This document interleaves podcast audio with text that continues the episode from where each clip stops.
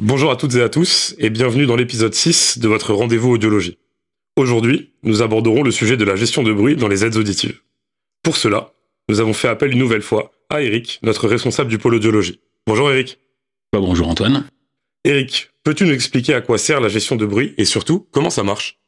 Alors Antoine, toi qui as suivi euh, les précédents podcasts, euh, je n'ai pas besoin de te rappeler qu'une personne malentendante va avoir plus de difficultés que toi et moi pour comprendre dans un milieu bruyant. Alors depuis de très nombreuses années, les fabricants ont cherché à développer des systèmes qui vont être capables de moins amplifier le bruit et un peu plus la parole. C'est ça en fait qu'on appelle un réducteur de bruit. Au début, euh, c'était des systèmes très basiques. On se disait que le bruit, c'est plutôt dans les graves. Donc on faisait un deuxième programme dans les aides auditives avec un peu moins d'amplification sur les graves. Et on disait aux patients, bah voilà, quand vous êtes dans le bruit, vous passez sur le deuxième programme. Après, il y a l'arrivée de la directivité. Et là, le deuxième programme est devenu un programme directionnel. En fait, on partait du principe que la voix à écouter est en général devant soi. Enfin, je devrais dire le plus souvent, parce que quand on marche dans la rue, quelqu'un, ou si on écoute euh, plusieurs personnes dans le bruit, bah, les personnes qu'on écoute, sur lesquelles on est concentré, elles sont pas toutes en face de nous. Euh, et je vais pas revenir sur les limites de la directivité, je crois qu'on l'a déjà fait dans un podcast précédent. Ensuite, dans les années 90, fin des années 90, les appareils numériques sont arrivés. Et là, les fabricants ont voulu développer des algorithmes qui pourraient traiter le bruit, différemment de la parole, donc on a cherché à avoir finalement des algorithmes qui seraient capables de faire la différence. Mais pour ça, il fallait définir ce qu'est un bruit. Tiens Antoine, euh, petit exercice, est-ce que tu peux me donner une définition du bruit? Euh, oui. Le bruit, c'est un son qui est trop fort par rapport à ce qui devrait être, ou qui me gêne pour entendre ce que je veux. Ok. Là, ce que tu me donnes, c'est une définition subjective. C'est-à-dire que, en gros, le bruit, c'est un son qu'on ne veut pas entendre à un certain moment ou qu'on va trouver trop fort. C'est donc quelque chose de personnel qui peut changer à tout moment. Par exemple, on est en train de discuter dans la rue. Il y a des voitures qui passent, et ces voitures, elles sont considérées par ton cerveau comme du bruit. Mais si on arrive au passage piéton, bah, tout d'un coup, le bruit des voitures va devenir une information. Donc un son va pouvoir passer de j'en veux pas à j'en ai besoin, juste comme ça en un instant. Et c'est ton cerveau qui va décider dans quelle catégorie il va placer ce son. Un autre exemple. On est assis au restaurant, en face à face, on discute. À côté de nous, deux personnes sont assises et elles discutent elles aussi. Bah, leur voix nous gêne pour comprendre. C'est donc du bruit. Mais quelques instants plus tard, ces deux personnes vont se joindre à notre conversation. Tout d'un coup, leur voix ne sent plus du bruit. Et là aussi, c'est ton cerveau qui a décidé s'il voulait éliminer ou pas ces deux voix. Donc dans les deux cas, les bruits de voiture, les bruits de personnes assises à côté de nous, dans les deux cas, pour un même environnement, pour une même scène sonore, un son peut être considéré comme utile ou non. Mais une aide auditive, elle, elle ne peut pas savoir si tu vas traverser ou non, elle peut pas savoir si euh, les personnes qui sont assises euh, à côté sont en train de participer à notre discussion. Il y a que le cerveau de la personne qui écoute qui sait vraiment. Mais alors, Comment on fait pour expliquer à une aide auditive que tel ou tel son est un bruit? Bah, on va faire des compromis, on va faire des choix. D'abord, on va essayer de faire des catégories. Alors, tel type de son est plus souvent gênant qu'utile. Par exemple, un un son qui ne change pas beaucoup en intensité, en fréquence, bah, ça va être considéré comme étant porteur de très peu d'informations, donc on va plutôt le classer dans la catégorie bruit. Exemple, un bruit de ventilateur, un bruit de moteur, euh, etc. Et puis deuxièmement, on va se dire que puisque de temps en temps il est utile, bah on va le réduire, mais pas trop, on sait jamais. Euh, c'est pour ça qu'on va parler plutôt de réduction de bruit et pas de suppression de bruit. Mais pourtant, la suppression de bruit, ça existe? Oui, oui, bien sûr, ça existe. Hein. Dans mon équipe, par exemple, il y a un ingénieur du son. D'ailleurs, là, il est en face de nous, c'est lui qui est en train d'enregistrer ce podcast. Coucou Miguel Miguel, il connaît bien tout ce qui est suppression de bruit. Hein. Il l'utilise pour les vidéos, pour ses podcasts. Euh, il est capable de supprimer le moins de petits bruits parasites qui va être dans l'enregistrement, mais c'est lui qui va le faire. C'est lui qui, pour chaque son, va déterminer si il faut le laisser ou s'il faut l'enlever. Et dans tous les cas, ça ne peut pas se faire en temps réel. Tiens, un autre exemple. Moi, j'ai la chance d'avoir un super casque pour écouter de la musique. Tu sais que je voyage beaucoup. Bon, allez, allez, on va, faire un petit peu de pub quand même pour notre division Ripos. Hein. Donc, le, casque, c'est le modèle euh, Adapt 660. Et il est équipé d'un système de suppression de bruit qui est juste euh, incroyable. Je peux te dire, pour voyager, je peux plus m'en passer. Dans l'avion. Dans l'avion, moi, je vais pouvoir écouter de la musique, regarder une série, mais à un niveau très confortable, sans être gêné. Euh, mais ouais, chez Hippos, ils ont un avantage sur nous. Hein. Le bruit. Et le signal, le signal que tu veux écouter, bah, ils ne proviennent pas du même endroit.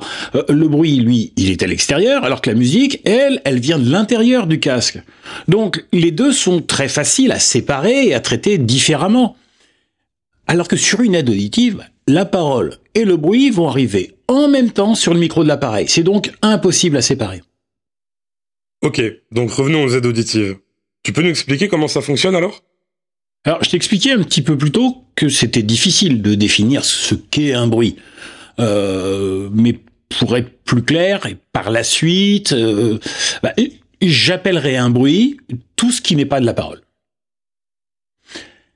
La réduction de bruit traditionnelle va regarder dans chaque canal de traitement si celui-ci est dominé par de la parole ou par du bruit.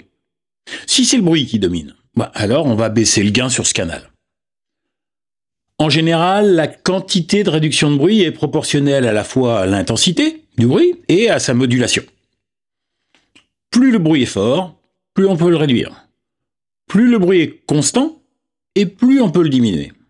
Mais encore une fois, comme on ne sait pas si ce bruit est important ou non à cet instant précis, eh ben on baisse, mais pas trop. Cette approche, elle est utilisée depuis des années maintenant. Hein. Euh, certes, on a des processeurs plus puissants qui permettent de le faire plus rapidement, de le faire sur plus de canaux, euh, de mieux détecter la présence de paroles ou non. Mais on se heurte toujours, toujours à la définition même du bruit. Une définition qui est subjective, et on l'a répété plusieurs fois, il n'y a que le cerveau qui sait si un son est un bruit ou non. Tu parles du cerveau. Hmm, quelque chose me dit que tu vas nous parler du brain hearing, n'est-ce pas? Eh ben oui. Ben oui, bien sûr, Antoine. Euh, tu sais que chez Oticon, euh, on a une approche très particulière en ce qui concerne le cerveau, notre fameux brain hearing. Notre stratégie de traitement de signal, elle est toujours centrée sur le cerveau. C'est lui qui fait tout.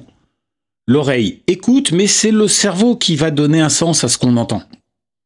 Pour en revenir à la réduction de bruit puisque c'est le cerveau qui décide si un son est du bruit ou non. Bah, pourquoi on le laisserait pas faire? Pourquoi on va pas l'aider à faire son travail? Pourquoi on doit absolument décider pour lui? Euh, Comme par exemple c'est le cas avec la directivité ou la réduction de bruit traditionnelle. Pour moi, le meilleur système de réduction de bruit qui existe, c'est le cerveau. Imaginons, on est dans cette pièce et il y a un ventilateur. Euh, non, Miguel, il n'y a pas de ventilateur, ne t'inquiète pas. Donc, je reviens. Il y a un ventilateur, euh, par exemple celui de l'ordinateur ou de la climatisation. Bon, il va faire un peu de bruit, peut-être, euh, allez, 30, 35 dB. On n'y fait pas attention. le cerveau va mettre ce son de côté, mais si je t'en parle, ben juste au moment où je vais t'en parler, tu vas l'entendre. Donc ça veut dire que ton cerveau est capable de faire disparaître un son de 30 ou 35 dB et de le faire réapparaître comme ça, au besoin. Ben, je connais pas un seul système au monde capable de faire ça. Donc, on va faire confiance au cerveau on va lui donner un accès à tout ce qui se passe autour de lui pour qu'il puisse faire lui-même son choix et travailler tout à fait naturellement. C'est ce qu'on fait par exemple dans nos aides auditives les plus récentes. Hein. C'est le fameux Open Sound Navigator qui était présent dans Open et bon qui est toujours présent sous une forme un peu plus évoluée, mais qui est toujours présent dans Oticon More. Et bien évidemment dans Oticon Real. C'est un système qui va détecter les sources sonores qui sont présentes dans l'environnement qui va les ajuster les unes par rapport aux autres et qui va restituer au cerveau le maximum d'informations sur chacune de ces sources. Euh, bien sûr, s'il y a une source sonore euh, qui est une source de bruit, bah, on va pas lui donner la même importance que s'il s'agissait d'une source de parole. Euh, mais dans tous les cas, cette source est conservée. Elle est conservée pour que le cerveau puisse décider s'il a envie ou pas de l'écouter. Euh, tu sais, c'est notre fameux 360, un accès complet à toute la scène sonore. Ok, là tu parles de source de bruit. Mais le bruit peut aussi être diffus, venir de toutes les directions. Comment on fait dans l'appareil pour traiter ce type de son puisqu'on ne peut pas le localiser? Bah, C'est la différence entre un Open ou un OpenS et un Oticon More. Sur la plateforme précédente, Velox on utilisait une approche assez traditionnelle de réduction de bruit euh, que l'on appliquait à tous ces bruits diffus. Mais avec l'arrivée d'Oticon More, cette partie du débruitage a été confiée à un réseau neuronal profond embarqué dans l'aide auditive. C'est un système qui a appris à débruiter une scène sonore. Débruiter, bien sûr, mais en conservant les différentes sources sonores qui la composent, euh, les sources de parole, les sources de bruit. Euh, tout ça, ça va être géré par un système de type euh, Open Sound Navigator, alors que le bruit diffus, ce bruit qui vient de partout, lui va être traité par le réseau neuronal profond. Donc si je comprends bien, Oticon More donne un accès à toutes les sources sonores pour que le cerveau puisse choisir ce qui l'intéresse, et il utilise un réseau neuronal profond pour compléter sa réduction du bruit. Oui, c'est ça. C'est le nec plus ultra en matière de réduction de bruit. Enfin, c'était. Comment ça? C'était? Oui, c'était. Depuis quelques jours et le lancement de Oticon Real, eh bien, la réduction de bruit a fait un nouveau pas de géant. En parlant d'Oticon Real, est-ce qu'il fait mieux qu'Oticon More en termes de réduction de bruit? Oh oui, Antoine, beaucoup mieux. Euh, alors, tout d'abord, il y a les bruits comme le bruit du vent, les bruits de manipulation. Tu sais, quand on touche l'appareil avec ses doigts, euh, avec ses branches de lunettes. Euh, ces bruits ne proviennent pas de l'environnement sonore à proprement parler. Ils sont générés au niveau de l'appareil. Donc, jusqu'à présent, la réduction de ces bruits, bah, on l'a confié à des systèmes classiques de réduction de bruit et comme on l'a évoqué un peu plus tôt, bah, des systèmes qui sont imparfaits et dont l'efficacité était assez limitée. Mais maintenant, sur la nouvelle plateforme Polaris Air, il existe un système qui s'appelle le Wind and Handling Noise Stabilizer.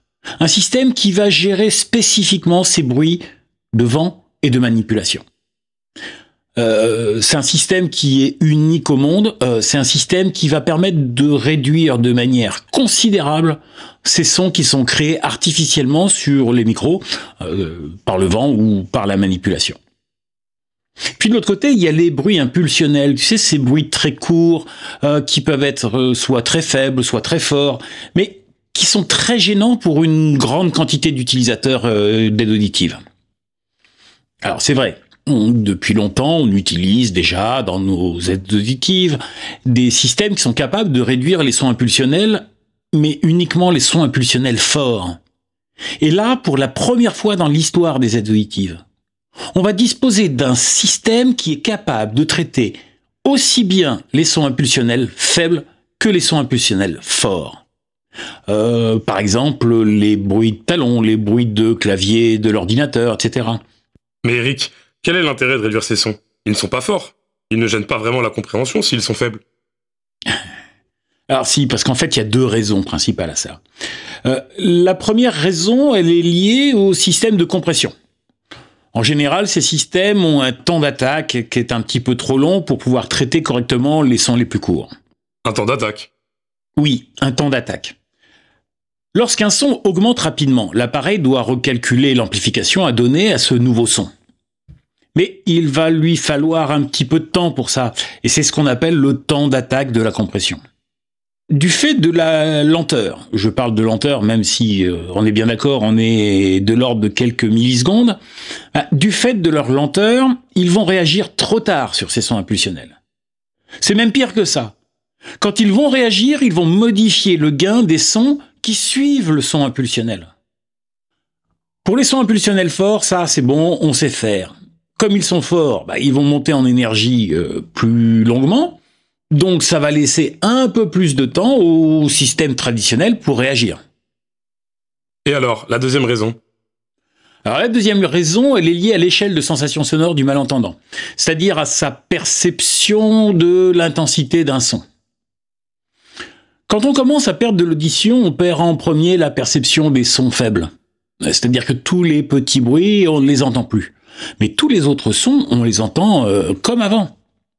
Donc, si je prends un petit bruit de l'environnement, c'est-à-dire un son qui n'est pas perçu par le patient et que j'amplifie pour le mettre juste au-dessus du seuil du patient, bah, celui-ci va me dire c'est trop fort, c'est plus fort que ça ne devrait être. Donc, je me souviens tout à l'heure, quand je t'ai demandé la définition d'un bruit, tu m'as dit un bruit, c'est un son qui est plus fort que ce que j'aimerais qu'il soit.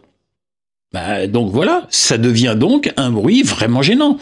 Il, faut quand même savoir que 7 utilisateurs d'aide auditive sur 10 se plaignent de ces bruits soudains lorsqu'on va les interroger. 7 sur 10 Eh oui, 7 sur 10. Et quand on interroge les audioprothésistes, eh bien c'est 9 sur 10 qui nous disent qu'ils sont confrontés très régulièrement à cette problématique.